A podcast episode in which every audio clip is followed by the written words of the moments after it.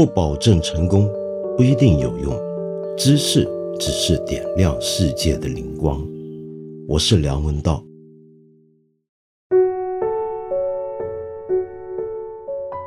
在我们这个互联网时代，自媒体跟各种各样的媒体这么发达，假新闻、假消息，于是就有了流传的温床，简直是无日无之。最近的一个例子，可能你也上过当，那就是有这么一篇传得很广的文章。呃，文章的内容呢是德国的总理默克尔在他宣布不再竞选连任的时候的一个重要的演说。那这个演说呢，在国内不止流传的广，而且呢还得到了很多称赞。那么大家说他非常伟大，简直是西方世界史上面最了不起的一个政治人物。那为什么这么多中国人爱看这篇文章，而且还夸赞他呢？原来是因为说他在这个演讲里面讲了真话，这个真心话呢，就是终于在告别政治舞台的前夕，他就在里面大篇幅的批判美国，然后呢就强调这个西方要跟中国好好开展合作，解除对华军售的禁令，与中国一起走向人类美好的明天，等等等等。那么这篇演讲，如果你稍微熟悉西方政治，特别是德国的情况，或者说是默克尔这个人的话，你就知道这应该是有问题的。那果然，后来包括呃新华社在内的许多的权威媒体都出来说话了，说这一个演讲完全是虚构的。那当然就是我们中国人自己虚构的。通常都是这样子，就是中国人特别喜欢虚构一些外国人怎么夸我们的东西。呃，那么除了这个假新闻是我最近看到比较有意思的事之外，还有一个。不晓得你有没有注意到，那就是关于加拿大的。那么最近加拿大跟我们国家之间有点矛盾，这个大家都晓得。那么但是呢，这几天呢出了一个新消息，很让人解气。那么比如说，我在一个网上的新闻媒体就看到这么一个标题，叫做“终于反击了，加拿大七十亿飞机订单被取消”。嗯，然后这个帖子里面呢就写的很猛。那么一开始就说加拿大只不过是一个四千万人口的小国，但是呢就一直抱着美国大腿，以为自己很牛，呃，结果现在呢终于要得到中国的报复了。那么这个报复是什么呢？就是他们国家有个叫做庞巴迪的这么一个很有名的公司，就在 Montreal 蒙特利尔。那么这个公司呢每年呢都卖很多的飞机给中国，那么是个很大的订单。但是这样的一个小国家，不仅不懂得感恩中国，反而遵照白宫的意思做出出格的事情。这次我国怒了，那么怒的方法呢，就是取消掉。跟他原有的飞机订单，然后我再看到还有一些网呢，就说这个加拿大很多国民都表示他们国家做错了，那么现在真是后悔莫及啊，得罪了中国是没有好下场的。然后网上面还有一些网民留言跟帖，就说这回太解气了。呃，我目前还没看到权威的说法说这个消息的真假，但是我基本上可以跟你。我能不能说是负责任的讲呢？那就是这个看来应该也是假消息。我查了一片，包括加拿大的媒体啊，加拿大没有任何媒体报道过这件事，而庞巴迪啊 （Bombardier） 他们公司网页上面、他们社交媒体上面也没有提过这件事。那么再看我们中国这边，也没有任何官方权威媒体讲过这件事。不止没有，我甚至在双方面的媒体看到过这么一个消息。这个消息是什么呢？你可能没听说过庞巴迪啊，他在中国其实是有很多的跟我们国家的国企合资的企业的。比如说，就有这么一家企业叫做青岛四方庞巴迪。那这是干什么的呢？其实庞巴迪绝对不只是个飞机公司，它还做很多的城市轻轨跟高铁。那么他们有份合资的这家企业青岛四方庞巴迪呢，最近还刚刚赢得了一笔四亿五千三百万美金的合约，呃，要替中国国家铁路集团造一百六十八辆的高铁车厢。好，那么这个消息呢是很肯定的。正好跟我们现在网上流传的这个消息带来的讯息是相反的，也就是说，我们不止没有报复庞巴提，呃，不跟他做买卖，相反的，还跟他刚刚签了一个大单，啊，是这个情况。那么反过来呢，倒是在两个月前十月份的时候。庞巴迪曾经有一个飞机的生产计划，是打算跟我们中国合资的，但是加拿大政府却跑去劝他们最好别，与其跟中国合作，不如跟空巴合作。那么有这样一个消息。那所以这就是我们今天这个媒体的情况，各种各样的假新闻、假消息。那么在这所有的假新闻跟假消息里面呢，其中比较有趣的就是刚才我说的这一类，都是牵涉到我们民族情绪的，都是跟我们的呃民族尊严相关的一些假消息。那我们知道历史上啊，呃，的确。有很多类似的情况出现过。我记得我以前曾经在我的小书啊《常识》里面也有篇文章提到，不知道为什么我们偶尔就会出现一阵子风潮，去传说一些外国人怎么欺负我们中国，或者外国人怎么瞧得上我们中国的讲法，好像他们做的事情、说的事情跟我们的自己的自尊心都是息息相关似的。那么这就让我想起来一个在我们近现代史上很有名的一个例子。这个例子呢，啊，就跟我们最近看到的另一些事相关。最近因为马思纯到底是不是真懂张爱玲这个娱乐新闻，引发出大家对各种虚构的名人语录又重新掀起了兴趣。那么大家就收集了很多网上流传的鲁迅说过的话呀，张爱玲说过的话，白岩松说过的话，呃，有时候也包括小弟我说过的话。结果就发现，那很多网上流传的这些所谓的名人语录，其实都是虚构的。嗯，那为什么要虚构这些名人语录呢？那我们自古以来其实都有类似的情况，不过在不同的年代是有不同的背后的理由的。在我们这个年代，那就是因为为了要增加这些讯息的传播，从而带来一笔商业上的利益。那么，就像刚才我说的那两条牵涉到民族自信心跟爱国热情的。这种假新闻啊，那这个假新闻的流传呢，不是单纯的只是出于爱国的热情，或者想刺激我们国民的自信心跟这个尊严，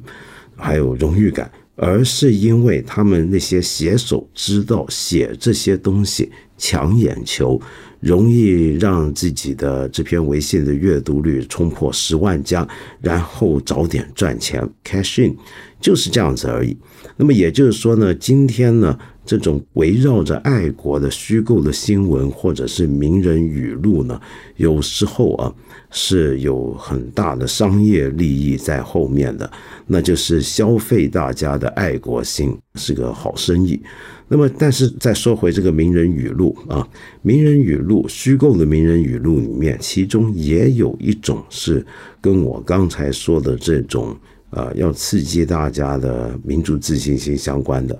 那是什么呢？举一个最简单的例子，你一定听说过，那就是传说拿破仑曾经说过这么一句话：千万不要叫醒中国这头睡狮，只要他醒过来，必然要震撼全世界。那么，这到底是不是这样的一句话呢？其实很难讲清楚，因为同样这番话还有很多版本，包括在很多的外文著作都能看到。有的版本说的是拿破仑形容中国就只是睡了而已，然后叫大家千万别叫醒他。然后有时候呢就说这是一个睡了的巨人，有时候又说这是一条睡了的巨龙，千万别叫醒他。但意思呢都是大同小异，就是说中国呢睡着了，叫欧洲这些国家们大家千万别去搞醒他，把他吵醒之后，他就会震动全世界，到时候我们就没好日子过了。大概就是这样。各位，我今天想跟你说的是，你可能从小听到大的这么一句话，很长我们民族志气的这么一句话，应该是假的。嗯，在上个世纪八十年代，有一部很有名的纪录片叫《河商》，那么里面引述过这句话。然后十年前左右，又有一本当时很红的书叫《中国可以说不》，那么也是绘声绘影的，又引述了这个故事，而且还有一个很丰富的细节在里面。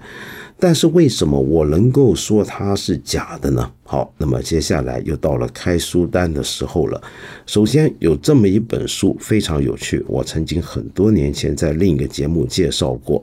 那这本书的名字叫做《唤醒中国》，它的作者是一个澳大利亚的中国史专家，专门研究民国年代跟晚清年代的政治史。他的名字叫费约翰 （John Fitzgerald）。那另外几本书呢，跟文章依次是台湾的政治大学的历史系的教授杨瑞松有这么一本书，也是我以前介绍过的，叫做《病夫黄祸与碎尸：西方视野中的中国形象与近代中国国族论述想象》。听书名就知道很学术。好，还有一个是日本京都大学人文科学研究所的石川真浩教授。他有一篇文章叫《晚清睡狮形象探源》，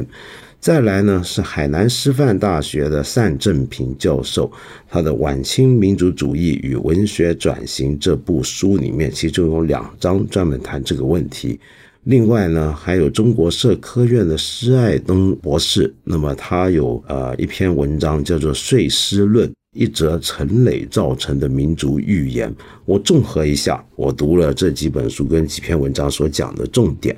首先是这样的，呃，你从任何外文资料去查拿破仑那番话，你都会发现几乎找不到很确切的证据，没有什么根据说拿破仑真的说过那番话，特别是在法文的原始文献里面，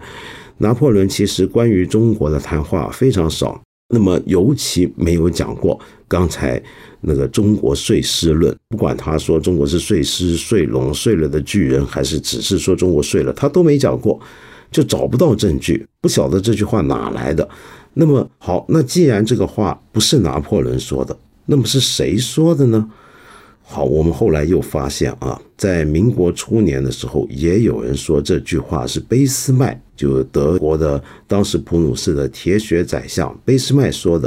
也有人说是当时普鲁士的国王威廉二世讲的。那么，但是同样的，也都没有找到很确实的根据。学者们用德文去查找，也都查不出威廉二世也好，俾斯麦也好说过这些话。好，那问题来了，这些话到底怎么流传开来呢？那么，无论根据任何文献去看啊，就把各国语言有这句话的这个讲法都罗列出来的话，你会发现一个很奇特的现象，就是这句话最早其实是出现在中文文献，然后呢才被翻译到外国去。那么也就是说，这是个我们出口出去的一句拿破仑名言，而不是拿破仑说了之后在欧洲世界各地流传，被翻译到中国来。相反的，它的流传路径是从中国创造出来，然后中文有这句话了，才被人翻译出去。那么，到底当初在中国是谁讲这句话的呢？好，我们就要回到一八八七年晚清的时候，有一位很重要的外交大臣叫曾纪泽，他当时在英国的一份报刊上面发表过一篇文章，用英文写的，叫做《中国先睡后醒论》啊。这篇文章非常有意思，非常重要。为什么呢？是这样的啊，首先我们要知道啊，当时呢说中国睡着了。在西方来讲啊，并不是一个很罕见的讲法。尤其美国很多报刊就常常讲中国睡着了。但是呢，当欧洲人、西方人，包括美国人在内，他们在讲中国睡着了的时候，其实是有个背景的。那就是从启蒙运动开始，到后来的殖民帝国风起云涌的年代啊，他们常常很喜欢说别的地方的人睡着了。这个意思指的是什么呢？就是你睡着的状态是一个你用不了理性的状态。也就是说，这些西方人认为只有他们是醒了的，他们是启蒙了的，是从睡梦中被唤醒的有理性的人，而世界上面绝大部分地方的人，包括中国人在内，都是没有理性的。那么，因此，西方人呢是有责任要把我们都唤醒的。好，那么这样的一个睡跟醒之间的关系，就跟刚才那个拿破仑睡狮论的讲法是相反了。那个睡狮论的讲法是什么呢？是说现在睡着的是一个很可怕、有巨大潜力的一个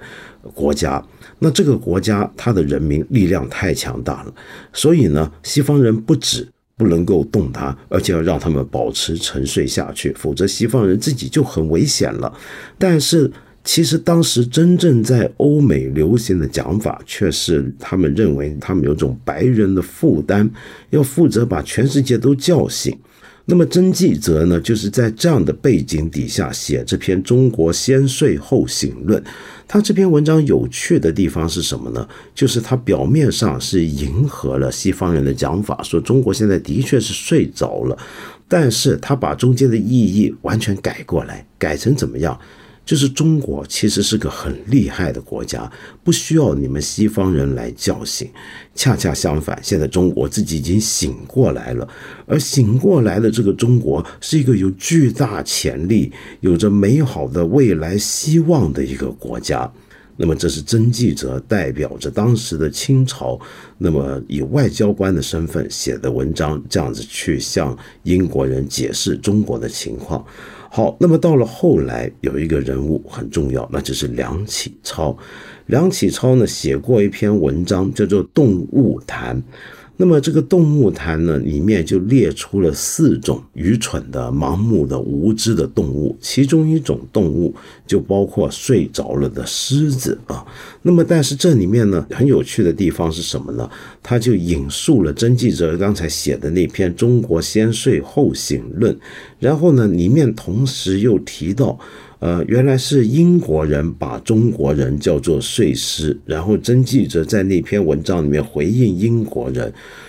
那么，到底英国人有没有把中国人叫过睡狮呢？那么看历史文献是没有的，而曾记者那篇文章也只是说中国睡着了。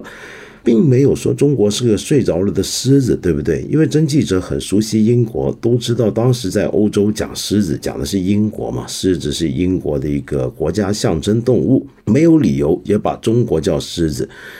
那这个梁启超这个话的讲法怎么来的呢？那可以说又是我们才气纵横的广东才子梁启超自己创作的。他是不晓得哪看了一些东西，哪看了一些文章，那么很有可能是过去看到一些文章讲，呃，英国的一个很重要的小说《科学怪人》Frankenstein 弗兰肯斯坦。然后呢，他就不知道从哪得来一个印象，就觉得弗兰肯斯坦是一个像狮子一样的巨大的机械怪兽，而且还真的认为这个怪兽的样子是被保留在了大英博物馆啊。那么梁启超呢，就这么把几个不同的元素组合在一起，就构成了睡狮这个形象。在整个中文世界里面，第一次用睡狮这个名词的就是梁启超。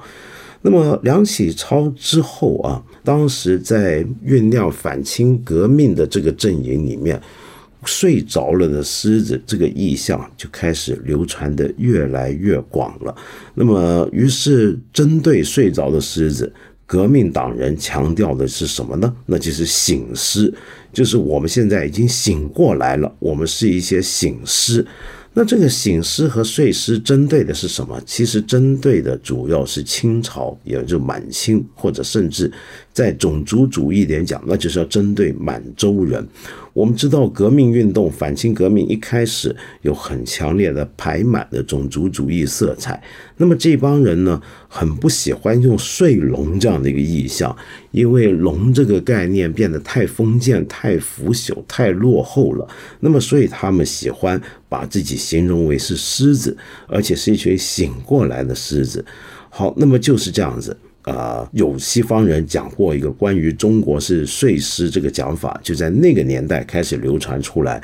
而且也出现了几个版本了。就除了拿破仑之外，呃，最早说是梁启超说是英国人讲，后来变成流传是拿破仑讲，然后后来是俾斯麦讲，后来是威廉二世讲。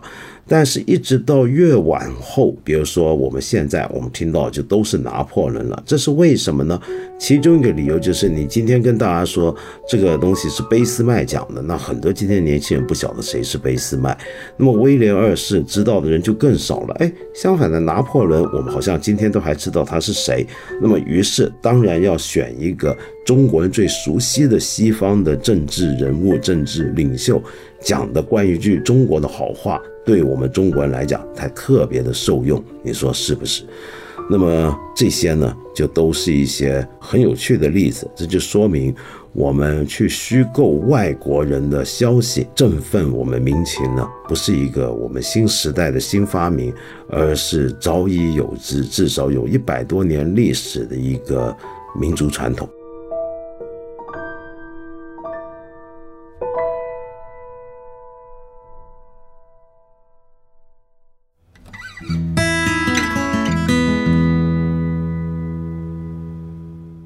今天谈到这个题目呢，就让我想起来之前有这么一位朋友留了一个信息给我。这个朋友的名字我不会念，叫 A A D 啊，A A D 呢，你就说到有学法律的朋友曾经说他非常讨厌世界公民，他不断强调小民主义和世界公民像是一粒沙子，在集体主义之中有国才有家，有国才有民，然后你就觉得他被洗脑了。太过爱国，不理智且不会包容，那么于是你就问我，怎么样才能够避免不被高涨的爱国情怀冲昏头脑？爱国是不是有时候真的也是一种挺可怕的事儿呢？然后呢，接着我就看到 A A D 您这个留言后面呢，也有些人跟进，那么就提到，哎呀，这都是小粉红的言论，如何如何。我我觉得这样子啊，我们不要那么快的就把这种意见说是什么粉红啊，然后就觉得他是盲目爱国啊，不是这样的。我们要考虑一下，这种讲法并不是没有道理的。呃，世界公民也好，个人主义也好，是不是真的像沙子呢？而在集体主义啊，我觉得这个集体主义这个词可能有点不太恰当。我怀疑您学法律这位朋友会不会真的用这个词，还是说他用的是别的词，比如说社群主义啊？那么，所谓有国才有家，有国才有民，这个讲法有时候是有道理的。呃，因为在政治学、跟政治哲学还有伦理学里面呢，这是一个反复被人拿起来辩论的东西。那就是说，到底国家是怎么来的呢？国家是由个人构成的吗？那么国家是不是不具备什么道德地位？爱国是不是也没有什么道德的必要？那么我之前做节目就说过，爱国这件事情被很多的自由主义者认为不是一个德目。但是我今天想向你介绍一些相反的观点。这个相反的观点呢，那就是反过来讲，纯粹的原子化的个人化的这种政治观念，比如说像自由主义，常常就被认为是这样的一种观念。那么，尊重的是个人自由，认为整个社会和国家都是由个体构成的。那么，这样的一种想法有个问题啊，从一些的伦理学上的主张或者政治哲学主张，比如说社群主义者，他们会认为这种讲法的问题在哪呢？那就是仿佛所有的道德泉源都可以来自个体似的。但是你想想看，我们每一个人啊。我所珍视的所有的道德价值，岂不都是在社会中学到的吗？而我们每一个不同的社会里面，是否都会有一些我们特别强调的尊重的价值？而有些价值虽然是全世界每个社会都具备的，都公认该要有的德目，但是呢，在不同的社群里面、不同的国家、不同的社会里面，却可能对于这些共同德目有不同的排序。呃，比如说孝顺，对我们中国人来讲很重要，但是换了另一个地方，你比如说在英国，孝顺虽然很重要，但也许不一定是那么重要的事情，不是排在前面的事情。好，那么也就是说，我们的价值观、我们的道德观都是在社会之中获取的，而我们的这些价值观呢，啊，其实是离不开这个社群的存在的。那么在这个意义上讲，我们的所谓的道德观念这个东西啊，不可能是我们个人能够界定出来、创造出来，它真的是要有一个更广大的社群在背后，才能够使得我们个人的这个道德生活是有意义的、丰满的。那么在这个意义上面讲，那这个社群是什么呢？在现代看来，很多时候可能就是国家了。所以呢，有国或者有一个社群啊，你不爱国这个字的话，我们换一个讲吧，社群有了社群，才能够构成你这个个体。这个讲法一样也是讲得通的。那么，到底这种纯个人主义的讲法跟这种社群主义的讲法，哪一样更有道理呢？坦白说，这是个争论不休的事情。我当然有我个人的立场。但是我的立场不重要，重要的是我很推荐你从两方面都去想一想，呃，甚至如果你很感兴趣的话，你应该找一些相关的书来看，呃，和一些对这方面同样感兴趣的朋友，大家一起切磋辩论。